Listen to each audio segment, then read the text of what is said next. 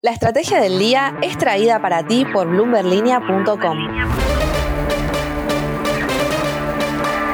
Muy buenos días, soy Francisco Aldaya, editor de bloomberlinia.com en Argentina y hoy te voy a traer las tres noticias más importantes para que arranques tu día.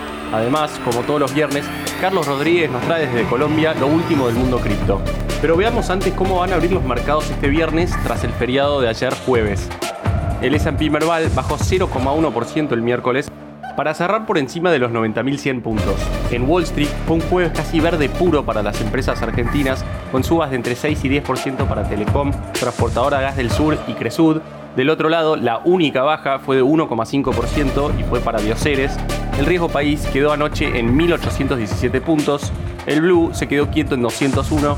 El oficial mayorista cerró el miércoles en 110,18. El turista o home banking en 190,57 el contado con liqui en 201,9 y el MEP en 200,84. Lo que tenés que saber. 1.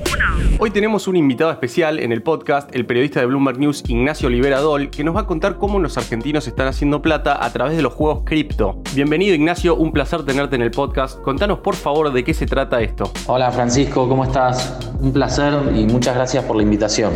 Lo que se está viendo, especialmente en el último año, es que muchos argentinos y en menor medida también brasileños están encontrando la manera de mejorar sus ingresos recurriendo a los juegos basados en la tecnología blockchain, que son juegos online con los que ellos pueden ganar criptomonedas dedicando algunas horas del día, como pasó en su momento o hace algunos años con los venezolanos o los filipinos, en un contexto en el que caen los salarios en términos reales y en términos de dólar, muchos asalariados o desocupados empiezan a ver que los juegos online les permiten ganar dólares y también sortear de alguna manera las trabas de capitales que hay en algunos de estos países. Hoy los argentinos y los brasileños son el verdadero motor de la expansión de esta industria de juegos cripto en Latinoamérica,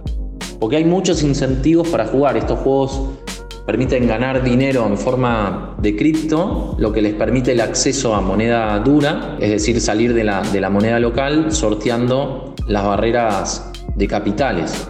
Argentina y Brasil tienen inflación de dos dígitos, en Argentina hay 50% de inflación y en Brasil la suba de precios es mayor al 10% y que en Argentina la brecha entre el tipo de cambio oficial y el paralelo es del 90%, con lo cual acceder a las criptomonedas es muy tentador para los argentinos que quieren eh, salir de la moneda local.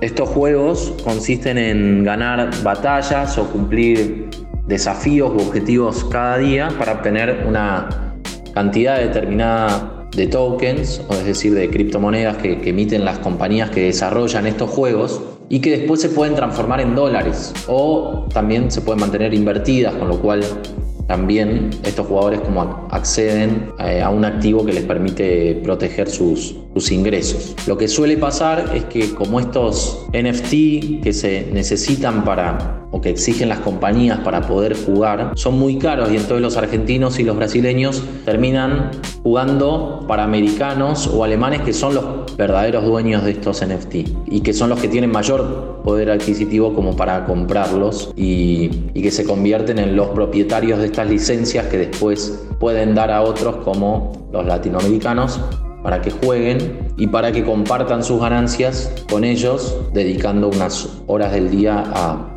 a estos juegos. Con esto, eh, un jugador promedio em, logra ganar cerca de 1.000 o 1.500 dólares por mes, lo cual equivale a 5 o 6 veces más de lo que eh, pueden ganar en promedio ¿no? los argentinos y los brasileños. 2. El PBI de Argentina registró en 2021 un incremento del 10,3% interanual según datos del INDEC. Con resultados muy positivos en la industria y el comercio, la economía logró así recuperarse después de tres años consecutivos de contracción. En 2020 había caído 9,9%, en 2019 un 2% y en 2018 2,6%. Si miramos lo que pasó en el cuarto trimestre específicamente, el informe oficial señala que el PBI mostró un incremento de 8,6% frente al mismo periodo de 2020. 3. Uno de los principales escollos para que la Argentina pueda exportar gas natural licuado, que está tan en demanda en el mundo por la guerra en Ucrania, es la falta de gasoductos y oleoductos que conecten a Vaca Muerta con los principales puertos del país. En ese sentido, Marcos Bulgeroni, CEO de Pan American Energy, dijo que esa infraestructura se puede lograr a través de un consorcio que sea liderado por YPF y que incluya a todas las productoras. Este proyecto demandaría una inversión de entre 10.000 y 15.000 millones de dólares, según afirmó el ejecutivo. Mundo Cripto. Y ahora, Carlos Rodríguez, por favor, comentanos qué es lo más importante que está pasando en el mundo de los criptoactivos. Francisco, Londres, Milán, París, Nueva York son capitales que albergan las semanas de la moda más importantes del mundo y en donde las principales marcas de lujo y los diseñadores sueñan con estar. A ese listado se le quiere sumar un sitio al que cualquier persona puede entrar a través de una conexión a Internet, el metaverso. Desde Dolce Gabbana hasta Roberto Cavalli, una serie de empresas de la moda participarán en el Metaverse Fashion Week, organizado por Decentraland, una plataforma de realidad virtual. La iniciativa marca un nuevo paso para que las empresas tradicionales se consoliden en esta industria, en donde ya han dado sus primeros pasos con participaciones en tokens no fungibles o incluso con la creación de universos virtuales propios para promocionar sus productos. En el Metaverse Fashion Week, que arrancó ayer, participarán más de 60 marcas tradicionales y digitales. Allí mostrarán sus colecciones, como si fuera una pasarela en Milán, pero también habrá conferencias, entrevistas y hasta fiestas virtuales. En el evento, las personas podrán comprar artículos digitales, pero también NFTs que serán intercambiables por objetos físicos. La frase del día.